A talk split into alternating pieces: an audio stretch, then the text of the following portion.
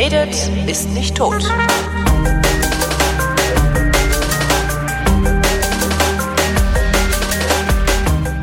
Willkommen zu einer neuen Ausgabe des Geschichtsunterrichts. Das ist eine Koproduktion von Vrindt und DLF Nova und im Studio Lindenthal.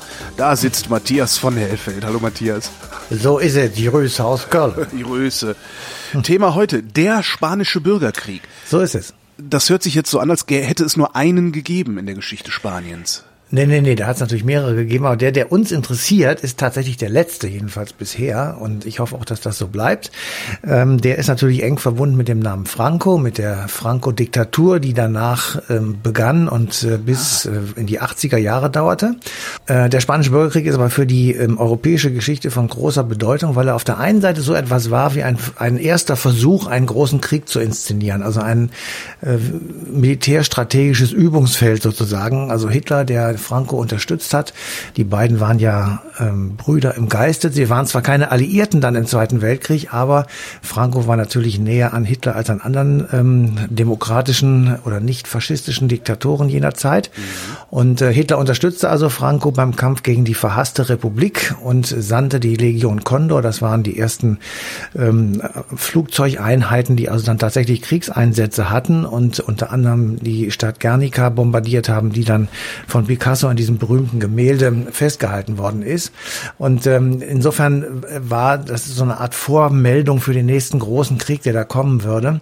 Gleichwohl am Anfang äh, Hitler nicht so richtig begeistert war, äh, schon 1936, als dieser Bürgerkrieg begann, ähm, ich sag mal, in einen Krieg ziehen zu müssen. Ähm, der war noch nicht richtig hochgerüstet, da waren noch viele andere Überlegungen im Gange, das eben noch nicht zu machen, sondern erst etwas später.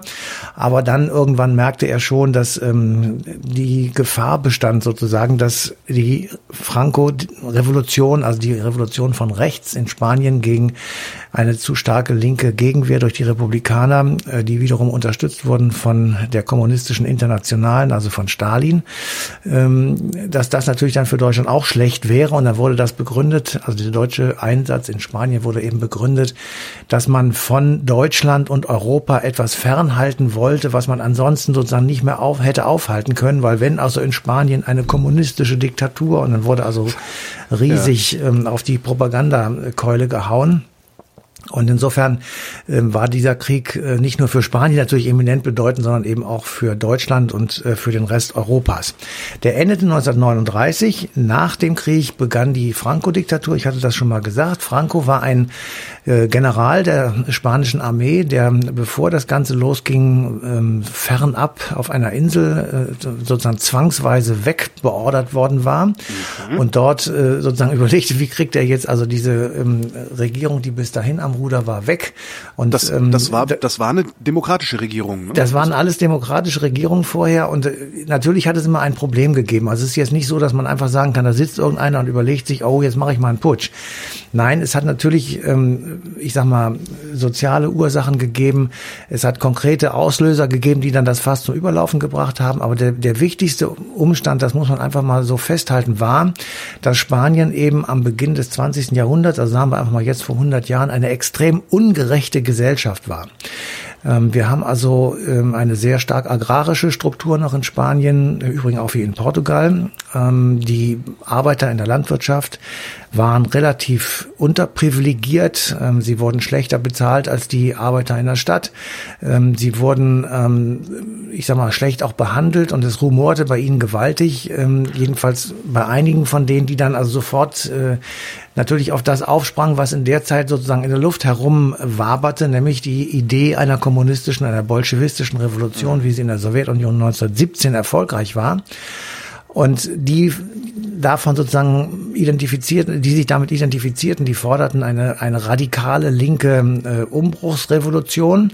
Gleichzeitig aber, und das muss man eben als, ähm, ich sag mal, eine oder die andere Seite der Waagschale betrachten, gab es zumal auf dem Land natürlich noch sehr feudale Strukturen. Und die hatten nichts anderes im Sinn, als genau das zu verhindern, nämlich eine Revolution, die ihnen diese Position oder diese Privilegien sozusagen wegnehmen würde. Was, was und all meinst du mit das, feudal, so Großgrundbesitzertum? Genau. Okay. Genau. Also einfach äh, Land, Landesherren sozusagen, die einfach Grund und Boden besaßen. Dort wurde drauf gearbeitet, es wurde Agrarproduktion betrieben und die waren natürlich in einer noch nicht so industrialisierten, ähm, ich sag mal, Umfeld eine bedeutende gesellschaftliche Gruppe. Ähm, je mehr, und das hat dann natürlich auch in Spanien stattgefunden, je mehr sich die Industrialisierung durchsetzt, desto geringer wurde der Einfluss der Agrarier. Das ist im, im Grunde genommen auch eine Waagschale. Und ähm, je mehr sich die zur einen Seite senkt, desto höher geht's auf der anderen Seite hoch. Insofern ähm, war das eine, eine gesellschaftliche Situation, die eben nicht mehr so richtig in der Waage war. Und das Gleiche gilt auch ähm, für die Frage, welche Rolle eigentlich die Kirche spielte. Also wenn wir uns heute in Spanien umschauen, dann kann man sagen, na ja, das ist ein normales katholisches Land. Ähm, in der natürlich die katholische Kirche eine besondere Rolle spielt und auch eine größere als die protestantische, aber es ist jetzt nicht mehr so, dass man sagen kann, das ist ein klerikaler Staat. Nö, dann sonntags ähm, die Läden offen, nicht über uns.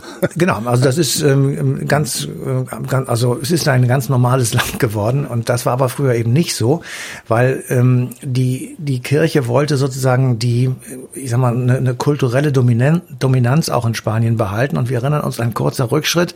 Ähm, ungefähr ab 1500 ähm, ist Spanisch rein, Spanien rein katholisch. Ja, also Juden wurden rausgeschmissen, ähm, Protestanten gab es keine, die Muslime sind rausgeschmissen worden nach dem Ende der Reconquista 1492. Und äh, die, die Spanier wollten sozusagen äh, neben Frankreich die erste Tochter Roms sein, also die sozusagen total katholisch, streng auf Kurs des Vatikans äh, waren und die eben ähm, gegen alle Bestrebungen, die dann bald kamen, des Protestantismus und des Calvinismus und der Hugenotten und so weiter, ähm, da, denen traten sie also massiv entgegen, immer an der Seite des Vatikans. Und insofern hat die katholische Kirche am Anfang des 20. Jahrhunderts eben auch noch ein, naja, ich sag mal, eine starke ähm, gesellschaftliche Rolle gespielt und die traten natürlich allen liberalisierenden Tendenzen entgegen und allen republikanischen Tendenzen und linken Tendenzen ohnehin, so dass also ähm, im Grunde genommen das Land tatsächlich völlig aus der Waage äh, geraten war mhm. und dann muss man sich vorstellen, irgendwann kippt das dann um und dann kämpfen Eliten gegeneinander. Dann die alten Eliten kämpfen um ihre Privilegien. Ähm, die wollen also die alte absolutistische Monarchie aufrechterhalten. Ähm, ich, ich gehe mal weiter ins Jahr, äh, Jahr 1931. Im April herrschte in Spanien Alfons der 13. Das war ein Bourbone. Ja, sein Enkel ist Juan Carlos und sein ah. Urenkel ah. ist Felipe. Also die G Geschichte der Familie geht auf dem spanischen Königsthrone weiter. Und ähm, der, der hatte das Problem sozusagen, dass, dass du auf der einen Seite Laizismus machst, also Trennung von Kirche und Staat irgendwie machst, weil du natürlich auch regieren willst und nicht, nicht alles nur noch unter ähm, katholischen oder kirchlichen Gesichtspunkten machen willst. Und auf der anderen Seite ähm, hast du eben den, die, die starke, den, den, oder sagen wir so, die, die Wirkmächte ja, des katholischen Glaubens in, in deinem Land und gegen die musst du dann auch angehen, beziehungsweise die beiden Seiten kämpfen gegeneinander. Ähm, und es kommt dann äh, in den 30er Jahren zu allerlei hin und her geschobenen Regierungen sozusagen, zu, zu Putschversuchen, zu erfolgreichen und weniger erfolgreichen, ähm, zu Reformversuchen, die dann die jeweiligen Regierungen angeleiert haben, die wiederum auf Gegenwehr der alten Eliten gestoßen sind. 1932 ähm, zum Beispiel wurde ein Militärputsch organisiert, der dann mit einem Generalstreik beantwortet wurde und damit auch ähm, abgewehrt wurde. Ähm, aber die Militärs, die dann unterlegen waren, die fühlten sich durch diese Niederlage wiederum herausgefordert und sagten, also beim nächsten Mal machen wir das besser. Und ähm, aber es ist irgendwie deutlich geworden und ähm, also Anfang der 30er Jahre, dass das Offizierkorps der spanischen Armee ähm, grundsätzlich gegen jede antikirchliche oder reformerische, sozialreformerische Korrektur der Regierung war und dass sie da auch total kompromisslos waren. Weiß man, ähm, warum das so war? Also was naja, das Militär einfach, davon hatte?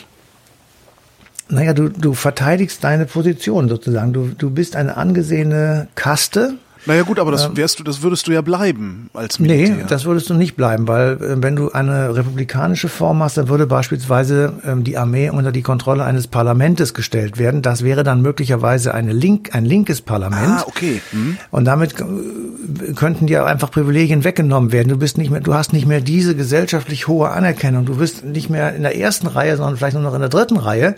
Und es werden nicht mehr so viele Militärparaden gemacht und so weiter. Also es gibt ähm, sehr subtile Formen, wie man äh, gesellschaftliche Kasten sozusagen in ihrem Geltungsbedürfnis befriedigen kann. Und ähm, im Grunde genommen ist das ein Konflikt, den es immer gibt. Also immer versuchen gesellschaftliche Gruppen ihre Position zu verteidigen und andere versuchen ihre Position zu verbessern, also den anderen etwas wegzunehmen. Das ist im Grunde genommen ein normaler gesellschaftlicher Vorgang. Bloß, dass die, die, da, die, die, die versuchen, ihre Hierarchien zu verteidigen, haben ein sehr griffiges Wort dafür gefunden. Wertkonservatismus. Ja, es ist auch in einer Demokratie wirklich tatsächlich ein, ein Versuch, das auszugleichen. Ja. Ähm, Das wird nie ganz gelingen, natürlich nicht, aber trotzdem ist es eben, ähm, ich sag mal, normal. Das, ist Ja. ein, das ist der Alltag sozusagen einer Demokratie. Wenn du aber dich nicht in einer Demokratie befindest, sondern in einer Militärdiktatur oder in einer anderen Form der Regierungs, ähm, des Regierungssystems, eben sein, dass es keine andere Möglichkeit gibt für die eine oder andere Seite, das in Form eines Generalstreiks äh, zum Ausdruck zu bringen, eines Putsches oder einer wie auch immer gearteten Aktion, die jedenfalls nicht, ähm, ich sag mal, in einer demokratischen Ordnung innerhalb eines Parlaments abläuft. So, und das hat sich eben ähm, Anfang der 30er Jahre in Spanien auch ereignet. Ähm, es gibt äh, rechte und linke Koalitionen. Die Reformen der Vorgängerregierung werden immer wieder zurückgenommen und äh, es werden dann immer wieder Streiks provoziert, dadurch auch Generalstreiks.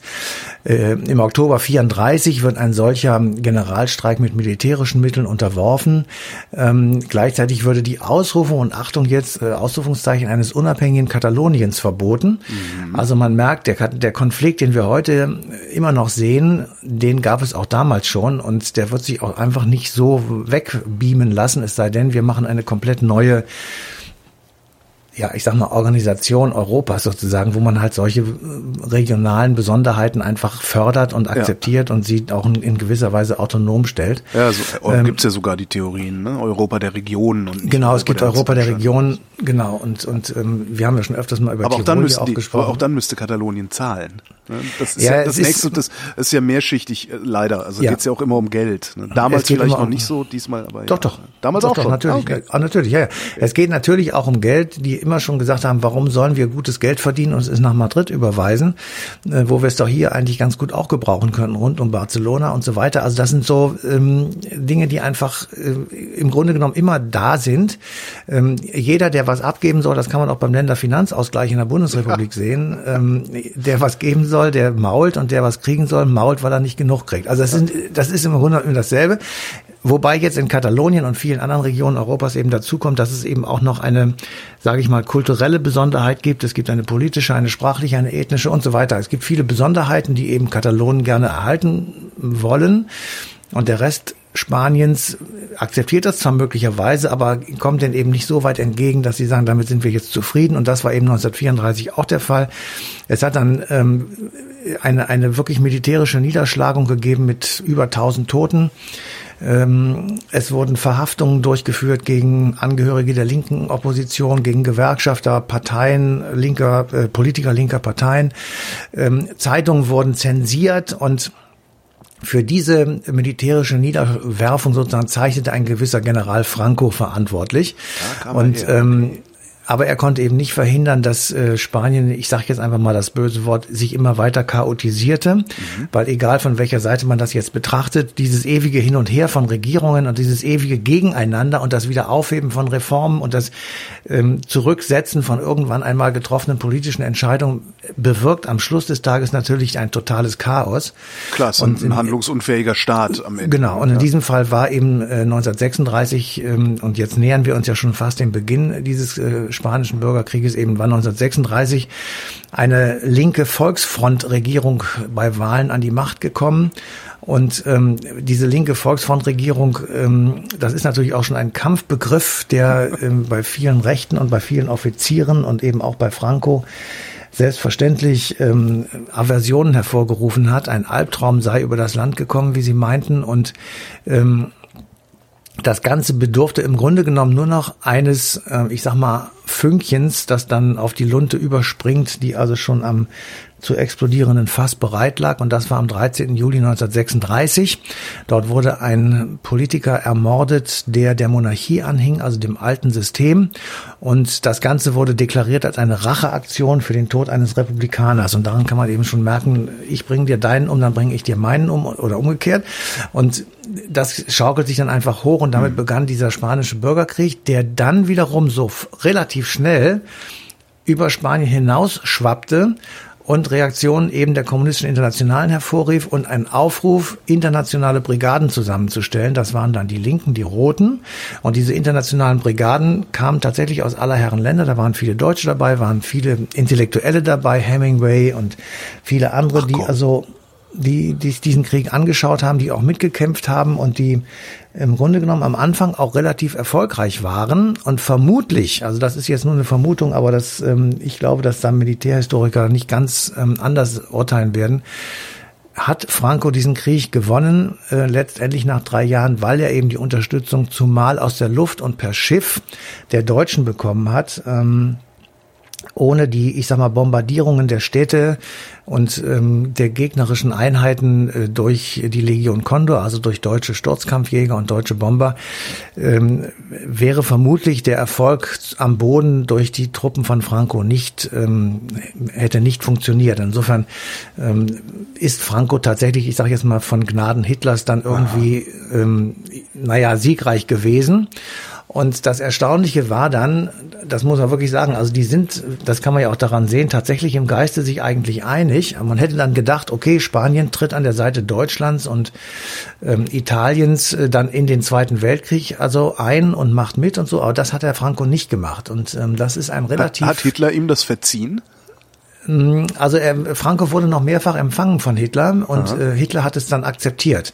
Okay. Ähm, also natürlich konnte er äh, Spanien als als Gebiet sozusagen mitnutzen. Also er konnte, er musste da nicht einmarschieren, um irgendwelche Truppen zu stationieren. Er konnte dort von dort aus agieren, aber ähm, es wurden keine spanischen Truppen, jedenfalls nicht offiziell ähm, sozusagen am Krieg, äh, waren, waren am Krieg beteiligt.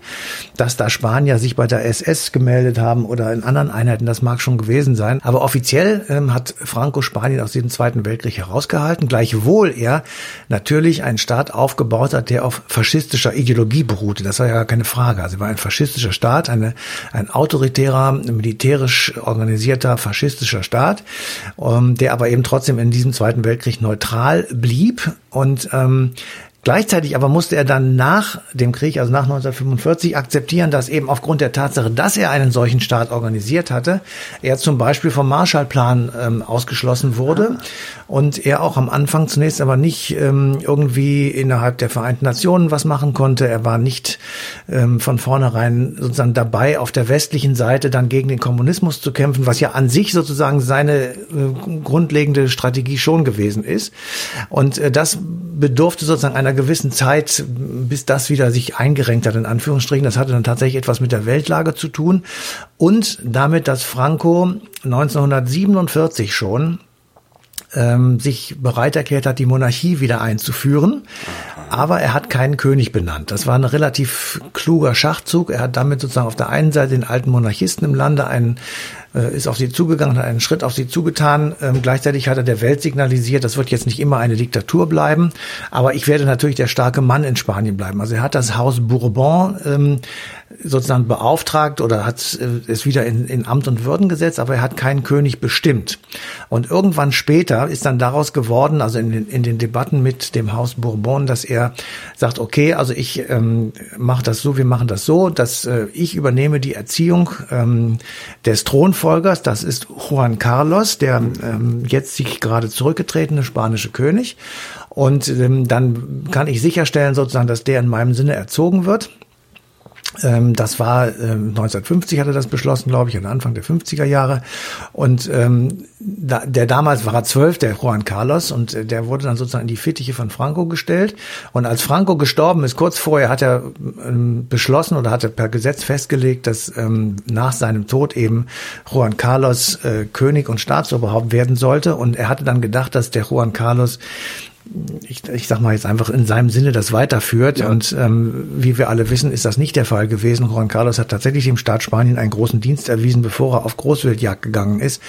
Ähm, und hat äh, Spanien in die Demokratie überführt und äh, das ist nochmal ein eigenes Kapitel. Aber, aber dazu musste Franco auch erst sterben, ne? Also Franco musste erst sterben, selbstverständlich. Und ähm, als das dann passiert war, ähm, hat aber eben äh, Juan Carlos Mitte der 70er äh, diesen Staat tatsächlich ähm, dahin geführt, wo er sich jetzt befindet, nämlich in einer Demokratie. Ja. Und Franco ist es gelungen, nach dem Ende des Bürgerkrieges, fünf Jahre danach, dann auch ähm, sozusagen wieder ich sag mal, international zu reüssieren. Und das lag aber nicht daran, dass er so ein toller Junge geworden ist oder dass er sich für alles das, was er gemacht hat, entschuldigt hat oder für die Verbrechen, die während seiner ähm, Diktatur ähm, vollzogen wurden oder noch vollzogen werden sollten. Das ist eine, eine schlimme Statistik, die sich da am Schluss des Tages herausstellte. Ja. Sondern Spanien wurde gebraucht im Zuge des Kalten Krieges. Ähm, die Vereinigten Staaten, und da hat das Umdenken begonnen, haben irgendwann, ähm, ja, ich sag mal, 46, 47 ähm, erkannt, dass der Kalte Krieg also Europa komplett erfassen würde und jeder, der auf der westlichen Seite war, war ein willkommenes äh, Mitglied. Und äh, das ging dann konkret so, dass im Februar 1947 ein Putsch in der Tschechoslowakei äh, dieses Land dann nun endgültig zu einem kommunistischen Ostblockstaat machte. Und da war dann klar, okay, ähm, jetzt müssen wir versuchen, ähm, die Peripherie Europas enger an den Westen zu bilden, binden. Und damit äh, subventionieren wir jetzt sozusagen den Franco, den wir zwar alle scheiße finden, aber der eben sozusagen derjenige ist, der dieses Land zurzeit regiert. Und deswegen wurde 1950 ähm, die Verurteilung aufgehoben, die ihn von den Vereinten Nationen fernhielt. Und sehr schnell war dann auch ähm, klar, dass Spanien natürlich auch Teil der NATO werden würde. Also im Grunde genommen ein, ein integraler Bestandteil des Westens.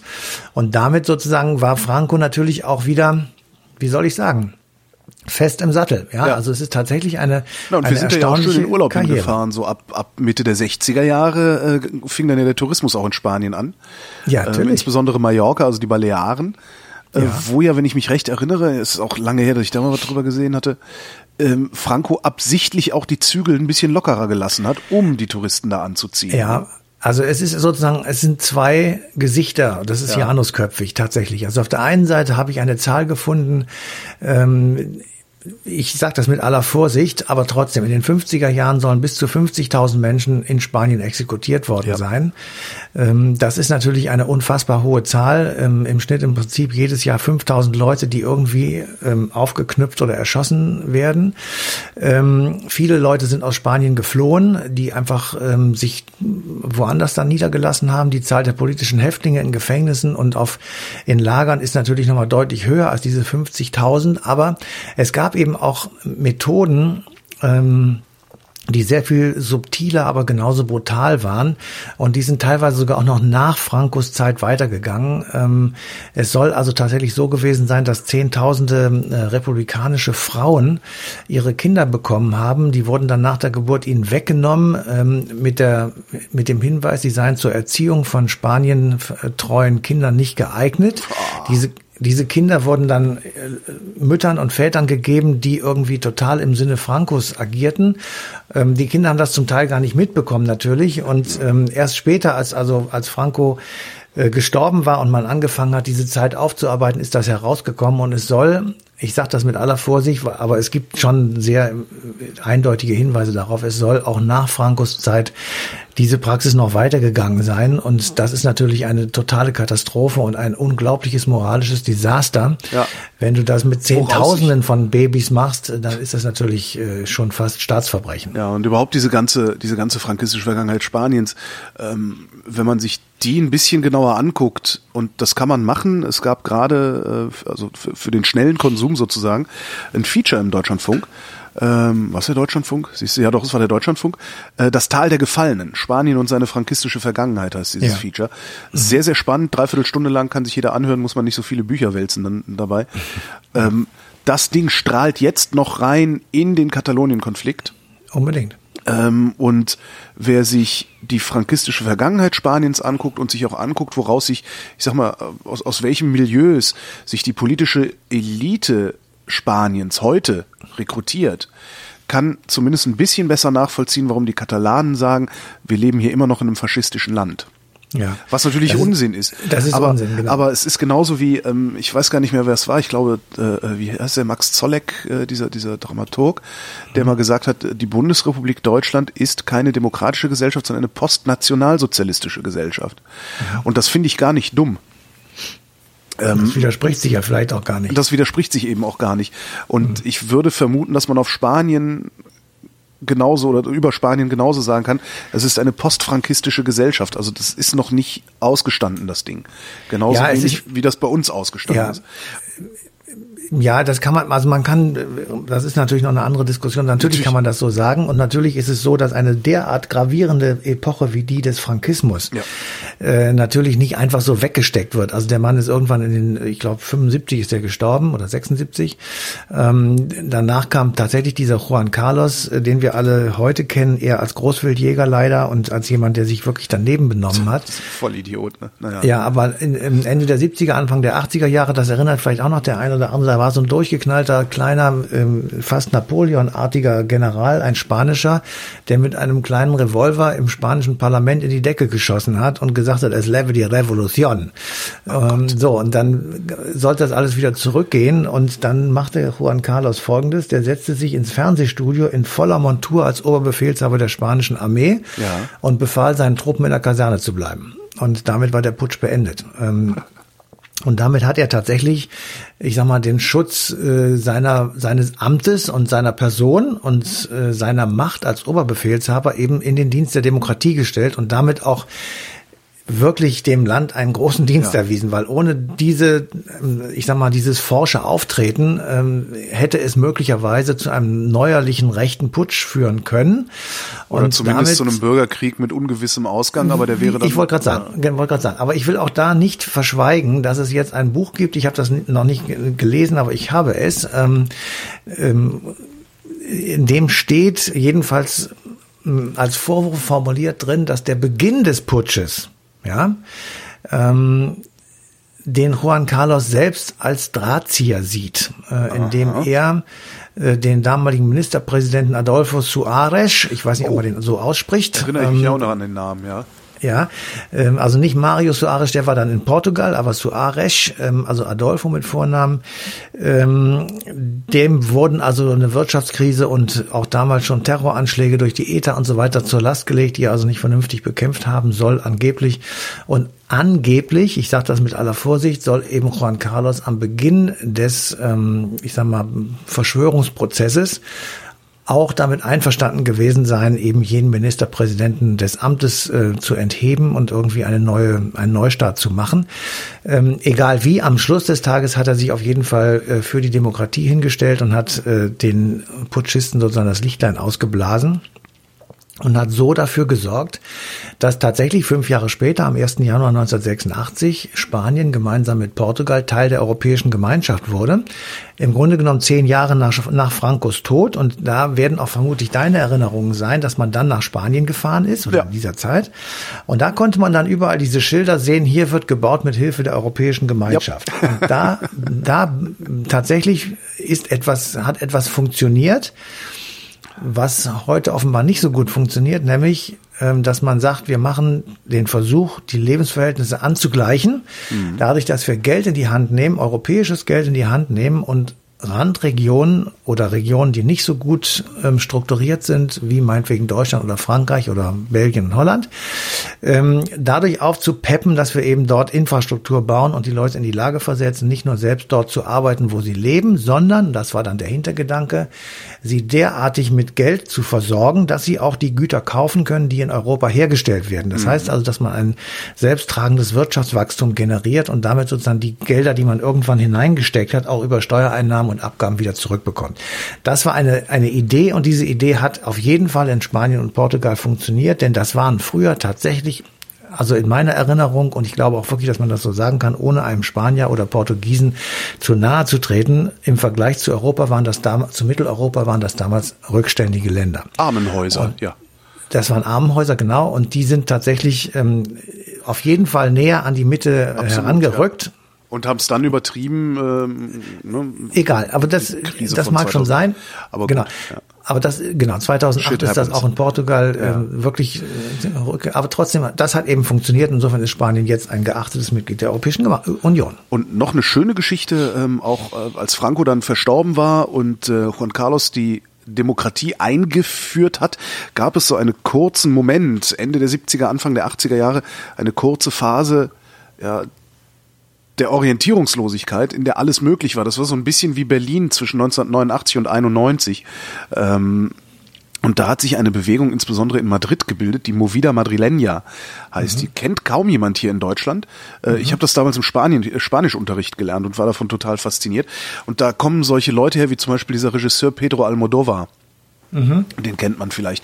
Und das war so eine maximal übertrieben hedonistische Veranstaltung. Also die haben da ein paar Monate, lass, lass mal zwei, drei Jahre gewesen sein, auf die Kacke gehauen. Das kann man sich überhaupt nicht vorstellen, bis das Land sich dann so weit eingerüttelt hatte, äh, dass bestimmte Dinge halt auch einfach nicht mehr gingen, weil äh, gehört Ja. sich halt nicht.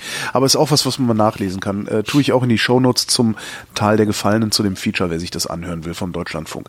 Falls es depubliziert worden sein sollte, wenn ihr diese Sendung hier hört, schreibt mir eine kurze Mail. Die Features, die ich empfehle, die befreie ich auch immer und sichere sie für die Nachwelt. Damit sind wir fertig, oder? Genau, Dann sind wir fertig. Matthias von Hellfeld, vielen Dank. bitteschön. Und euch danken wir für die Aufmerksamkeit und verweisen auf den 18. März 2019, denn da läuft die passende Ausgabe Eine Stunde History auf DLF Nova.